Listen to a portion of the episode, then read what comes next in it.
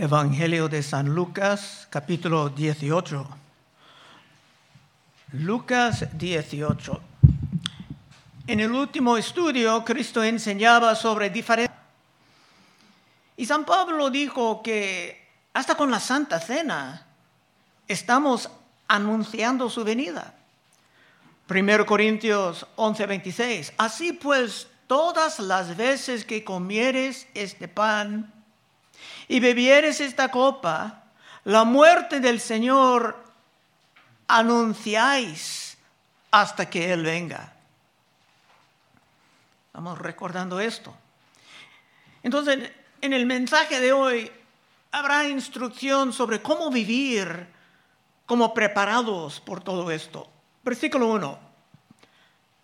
También les refirió Jesús una parábola sobre la necesidad de orar siempre y no desmayar, diciendo, había en una ciudad un juez que ni temía a Dios ni respetaba a hombre.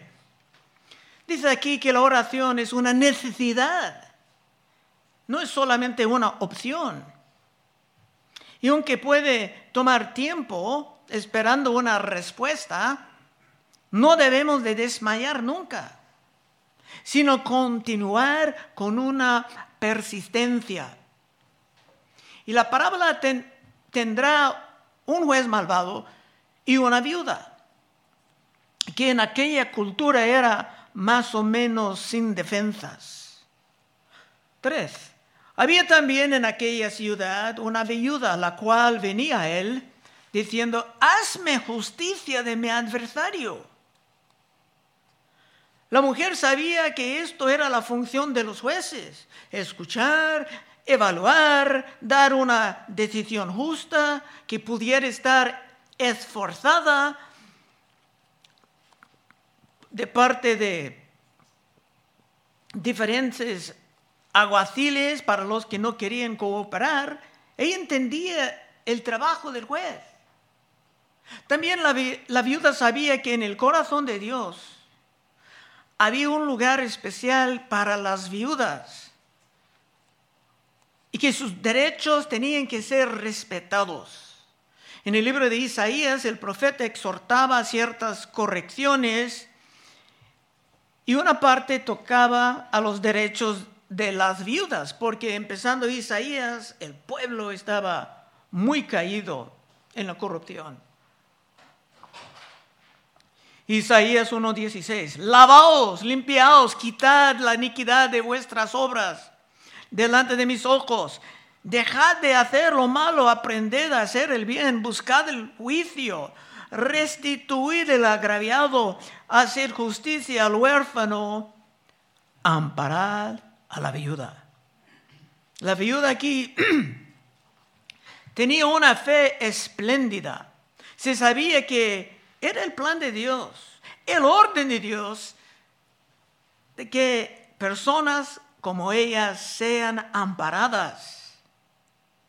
Y conocemos por este mismo libro que los fariseos se aprovecharon de las viudas. Cristo reprenderá muy fuerte en este mismo libro de Lucas, capítulo 20, hablando de escribas que también eran siempre con los fariseos, Lucas 20, 45. Y oyendo todo el pueblo, dijo a sus, discípulos, guardaos de los escribas, que gustan de dar con ropas largas y aman las salutaciones en las plazas y las primeras sillas en las sinagogas y los primeros asientos en cenas, que devoran las casas de las viudas el opuesto de lo que Dios quería, que devoran las casas de las viudas y por pretexto hacen largas oraciones, estos recibirán mayor condenación. Había condenación para los malvados, pero mayor condenación para los religiosos que abusaban a las viudas. Es posible que esa mujer aquí estaba sufriendo esto de parte de unos fariseos fraudulentos que trataban de devorar a su propiedad. Pero no tenemos más detalles sobre esto. Versículo 4. Y él no quiso por algún tiempo. Ella estaba rogando al juez, ni quería escuchar su caso. Y él no quiso por algún rato, pero después de esto dijo dentro de sí, aunque ni temo a Dios, ni tengo respeto a hombre, la, viuda no tenía recursos, por ejemplo, para pagar un cohecho. Y no tenía amigos fuertes en la sociedad. Y por esto se tenía que continuar con toda persistencia. Con su fe espléndida se sabía que tenía Dios a su lado. Cuatro otra vez. Y él no quiso por algún tiempo, pero después de esto dijo dentro de sí, aunque no temo a Dios, ni tengo respeto a hombre, sin embargo, porque esta viuda me es molesta, le haré justicia. No sé que viniendo de continuo me agote la paciencia. El hombre sabía en su conciencia que era un malvado, no temía a Dios. Pero para, para, proteger su paz y su tranquilidad, decidía examinar el caso. 6. Y dijo el, dijo el Señor, Cristo hablando, oír lo que dijo el juez injusto. Hay que prestar atención. Y ese hombre finalmente cedía. ¿Y acaso Dios no hará justicia a sus escogidos que claman a Él día y noche? ¿Se tardará en responderles? Os digo que pronto les hará justicia. Pero cuando venga el Hijo del Hombre, ¿hallará fe en la tierra? Aquí podemos ver que todo esto aún está en el contexto de la segunda venida de Cristo. Porque pregunta, ¿habrá fe cuando Él viene? Y cuando muchos están abandonando la fe poco a poco, las reuniones de la oración pueden estar casi vacías. Pero hay muchas diferencias entre la relación de esa viuda que ella tenía con el juez y la relación que nosotros tenemos con nuestro Dios. La, viuda no era nada ese juez. Él no tenía la menor amor por ella. Pero tu Dios sí tiene un gran amor para ti. Juan 3, 16. Porque de tal manera amó Dios al mundo que ha dado a su Hijo unigénito, para que todo aquel que en Él cree no se pierda, mas tenga vida eterna. Número dos, las peticiones de esa mujer eran una molestia al juez injusto. Pero a tu Padre Celestial le encanta escuchar tus oraciones y tus peticiones por más mejor. Es un gran gozo para Él observar la naturaleza de tu fe espléndida. Y tu persistencia en la oración será la evidencia de esa fe. Nueve. Estamos entrando en otra parte. A unos que confiaban en sí mismos como justos y menospreciaban a los otros, dijo también esta parábola. Esa parábola realmente va a revelar los errores de los fariseos, pero también se va a corregir un gran error que está presente en cada generación alrededor del mundo. Versículo 10. Dos hombres subieron al templo a orar. Uno era fariseo y el otro publicano.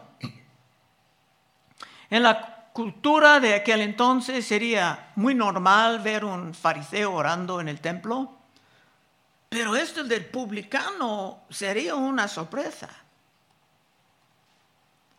Normalmente los publicanos se quedaban bien lejos de la piedad religiosa. En muchas de las historias de Cristo ellos estaban presentados con las prostitutas u otros criminales. Es que los publicanos cobraban impuestos para los romanos. Y muchos de ellos sacaban más de lo que era el requisito para sus propias ganancias. En fin, los publicanos eran bien odiados por la mayoría de los judíos. Y Cristo nos empleaba mucho en sus parábolas para aclarar la realidad de la gracia de Dios. Por ejemplo, hay uno muy bonito en Mateo 21, 28. Mateo 21, 28. Pero ¿qué os parece? Cristo va a presentar algo y quieren que la gente responda. Un hombre tenía dos hijos y acercándose al primero le dijo, hijo, ve hoy a trabajar en mi viña. Respondiendo él dijo, no quiero. Pero después arrepentido fue. Y acercándose al otro le dijo de la misma manera. Y respondiendo él dijo, sí señor, voy y no fue. ¿Cuál de los dos hizo la voluntad de su padre? Dijeron ellos, el primero. Jesús les dijo, de cierto os digo que los publicanos y las rameras, que eran prostitutas, van delante de vosotros al reino de Dios. Ah, esto era una declaración sorprendente. El que no quería obedecer, pero más tarde era arrepentido, era el bueno. El que confesaba su fe y su fidelidad, pero no pudo vivir conforme a su confesión, era el hipócrita, o sea, el fariseo. Muchos pensaron que los fariseos eran los más santos porque eran los más religiosos, pero la realidad era que ellos eran mayormente fraudes con toda su religión. Cristo dijo en el libro de Mateo 5:20, porque os digo que si vuestra justicia no fuere mayor que la de los escribas y fariseos, no entraréis en el reino de los cielos. Esto suena normal a nosotros ya, pero entonces era una gran sorpresa. Ahora, regresando a la parábola, dos hombres subieron al templo a orar. Uno era fariseo y el otro publicano. El fariseo puesto en pie oraba consigo mismo de esta manera. Dios, te doy gracias, porque no soy como los otros hombres ladrones, injustos, adúlteros. Interesante que cuando uno quiere comprar, se decide comprarse con los peores, no con los mejores. Ni aún como este publicano, ayuno dos veces a la semana, doy diezmo de todo lo que gano. Hay muchos problemas con esa oración, que se hizo no a Dios, sino consigo mismo, dice. El hombre estaba orando consigo mismo. Era bien que evitaba muchos, muchos pecados, esto no tiene nada de malo, pero se tenía una actitud de superioridad. Ese hombre era muy impresionado consigo mismo. Y parece que realmente no tenía nada del temor de Dios que se ve hasta en los profetas. Por ejemplo, en el libro de Isaías, un gran profeta estaba en la presencia de Dios de manera verdadera. 6.1 de Isaías. En el año que murió el rey Usías, vi yo al Señor sentado sobre un trono alto y sublime, y sus faldas llenaban el templo. Por encima de él había serafines cada uno tenía seis alas, con dos cubrían sus rostros, con dos cubrían sus pies y con dos volaban. Tenían que cubrir su rostro porque ni los ángeles pudieran mirar a Dios. Y el uno al otro daba voces diciendo, Santo, Santo, Santo Jehová. Por esto a veces llamamos, llamamos a Dios el tres veces santo. Santo no es suficiente. Santo, santo, santo Jehová de los ejércitos. Toda la tierra está llena de su gloria. Y los quiciales de las puertas estremecieron con la voz del que clamaba. Y la casa se llenó de humo. Entonces dije, ay de mí, que soy muerto, porque siendo hombre inmundo de labios y habito en medio del pueblo que tiene labios inmundos, han visto mis ojos al rey Jehová de los ejércitos. Isaías era el hombre más santo, más cerca de Dios en el pueblo. Y en la presencia de, Dios solamente se condenaba a sí mismo. Dijo, ay de mí, que soy muerto, porque siendo hombre inmundo de labios, etc. En la presencia de Dios, en la presencia verdadera de Dios, nadie va a proclamar su propia justicia. Diez. Dos hombres subieron al templo a orar, uno era fariseo, el otro publicano. El fariseo puesto en pie oraba consigo mismo de esta manera. Dios, te doy gracias porque no soy como los otros hombres, ladrones, injustos, adúlteros, ni como este publicano, parece que quería escupir, ese publicano. Ayuno dos veces a la semana, doy diezmo de todo lo que gano. Considerando lo que está pasando aquí, en el fondo, aquí tenemos un asunto de méritos, méritos, un gran problema en la religión. Ese hombre pensaba que estaba acumulando méritos con Dios por todos sus actos religiosos y sus capacidades de evitar el pecado, como que Dios era su deudor. Y esto era común con los fariseos. Pablo lo entendía. Pablo dijo en Romanos 10.1, hermanos, ciertamente el anhelo de mi corazón y mi oración a Dios por Israel es para salvación. Ahora va a hablar de los fariseos, de quien él era uno. Porque yo les doy testimonio de que tienen celo de Dios, pero no conforme a ciencia porque ignorando la justicia de Dios y procurando establecer la suya propia, no se han sujetado a la justicia de Dios. Esto es el problema común con todas las religiones falsas del mundo. La gente anda tratando de establecer su propia justicia ignorando la justicia necesaria que está en Cristo. El fariseo en este pasaje se gloriaba en sí mismo. Dios. Y eso es precisamente lo que la gracia de Dios va a prevenir. Efesios 2.8. Porque por gracia sois salvos, por medio de la fe. Y esto no de vosotros, pues es don de Dios, ni la fe vino de ti. Era don de Dios, porque por gracia sois salvos, por medio de la fe. Y esto no de vosotros, pues es don de Dios, no por obras, para que nadie se gloríe. El hombre en nuestro parábola estaba gloriando en sí mismo. Y San Pablo entendía ese error bien, porque él vivía gran parte de su vida como uno de estos fariseos orgullosos. Pero cuando Pablo vino a Cristo, dijo que solamente se pudiera gloriarse en la cruz. Gálatas 6:14. Pero lejos esté de mí gloriarme, sino en la cruz de nuestro Señor Jesucristo, porque en el mundo me es crucificado a mí y yo al mundo confiando y glorificando en la cruz.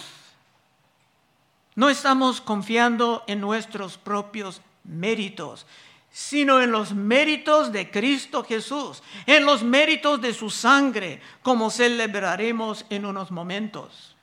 13. Mas el publicano estando lejos, no quería ni alzar los ojos al cielo, sino que se golpeaba el pecho diciendo, Dios, sé propicio a mi pecador. El publicano ha sido un gran pecador, pero en este momento era bien arrepentido. Y como Saqueo, que veremos más tarde en este libro, en el próximo capítulo, estaba entrando en una nueva vida. 14.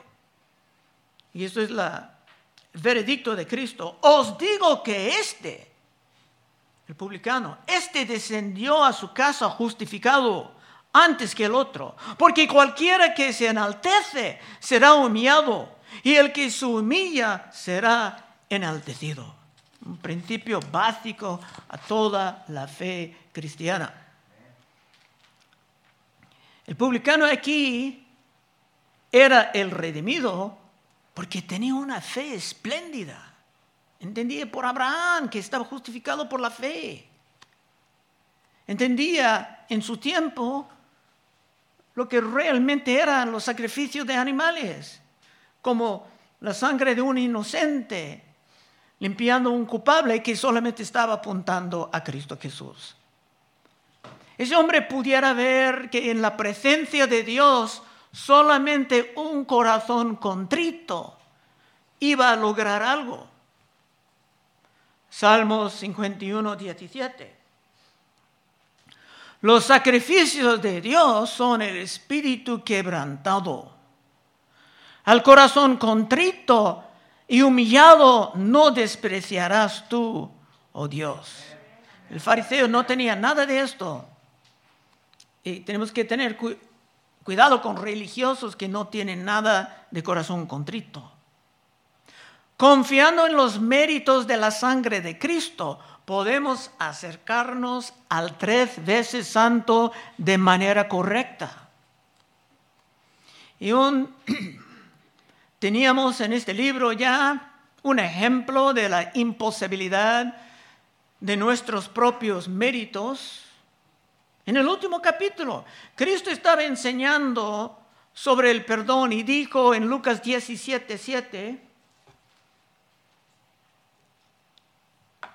¿Quién de vosotros, teniendo un siervo que ara o apacienta ganado, al volver él del campo, luego dice, pasa, siéntete a la mesa?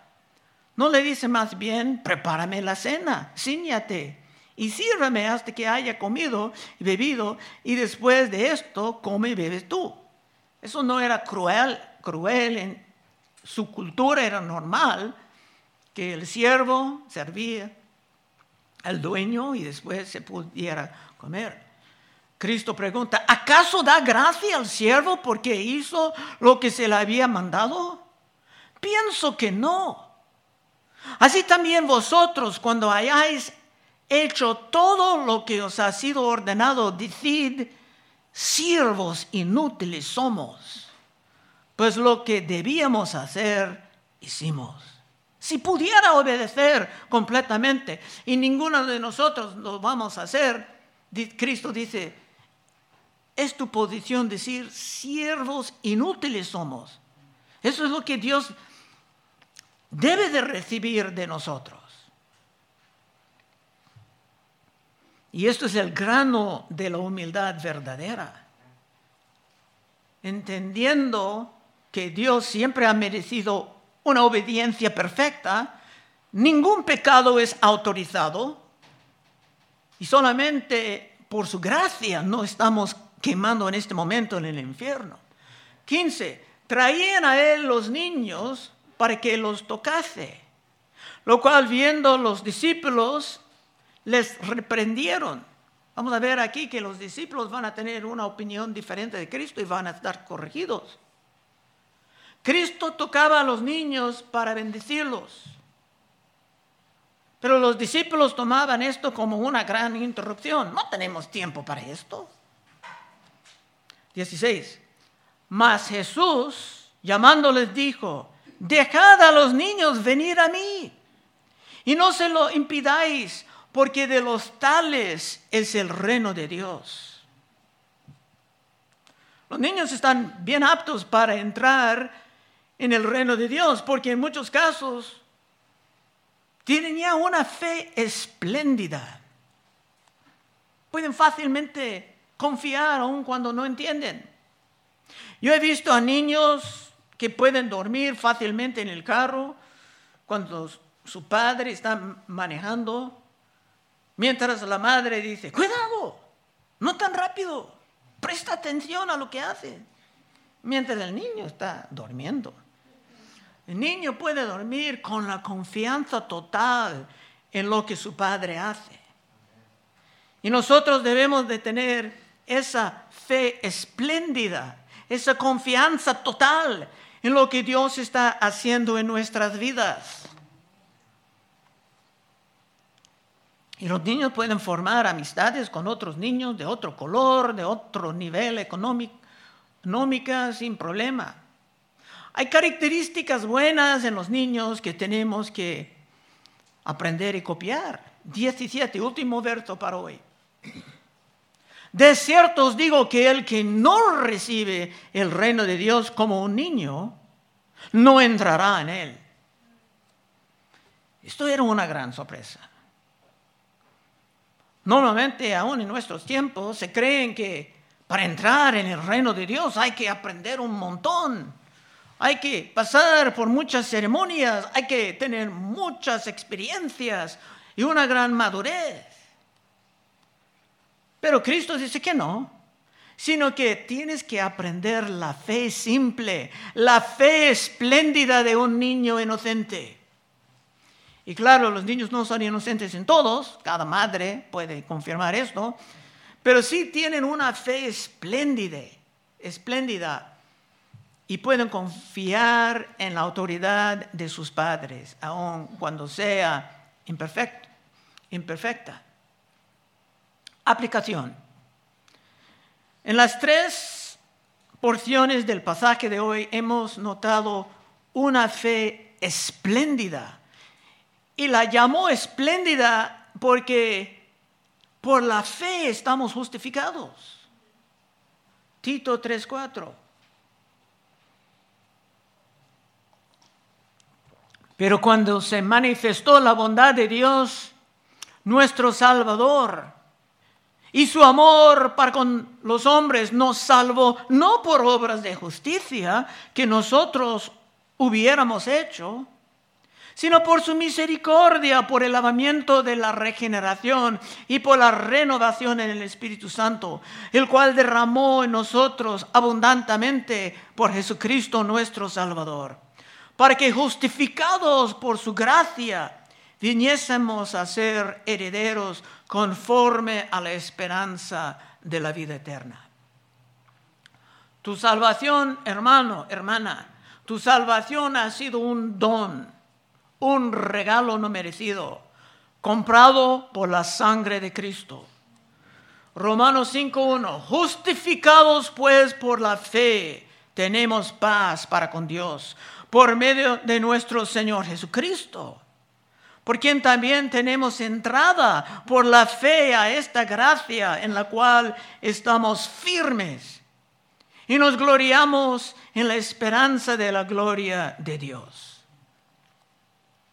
Y si tú quieres vivir en esa fe, jamás confiando en tus propios logros, sino en lo que Cristo ha hecho para ti, Puedes pasar al frente en unos momentos y oraremos contigo. Vamos a orar. Oh Padre Dios, te damos gracias que estamos en estos evangelios. Siempre podemos encontrar el evangelio en todo su simpleza, en toda su belleza. Ayúdanos, Señor, a salir de aquí después de participar en la Santa, Santa Cena, sintiendo esto, el poder el mérito de tu sangre. Pedimos en el nombre de Cristo. Amén.